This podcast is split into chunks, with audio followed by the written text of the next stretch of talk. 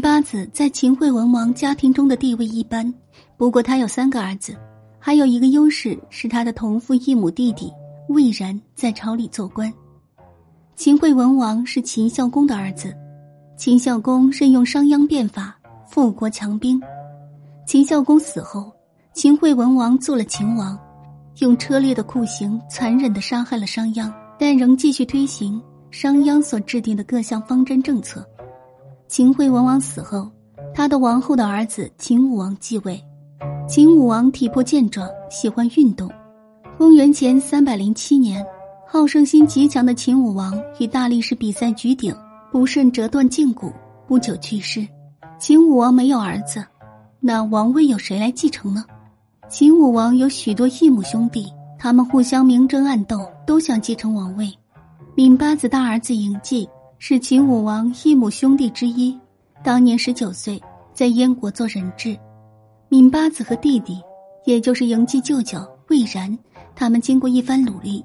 使得嬴稷继承了王位，也就是秦昭王。他的母亲闵八子地位立刻就上升，升格为太后。从此以后，闵八子就被称为宣太后。秦昭王年轻，他的母亲宣太后掌管秦国大权。宣太后任命魏冉为国相，并且还加封了自己的两个儿子以及同父同母的弟弟。秦宣太后和魏冉掌持秦国朝政后。继续执行商鞅制定的一套政策，启用着名将领白起，不断对外用兵，各诸侯国都非常的畏惧。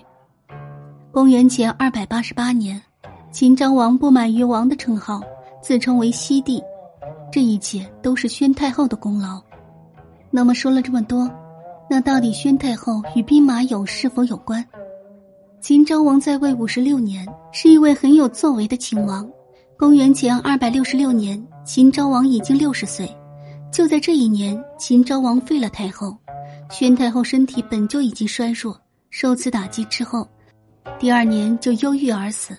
宣太后去世后，被葬在骊山芷阳。那宣太后到底与兵马俑有无关系呢？宣太后的晚年无权无势，很是凄惨。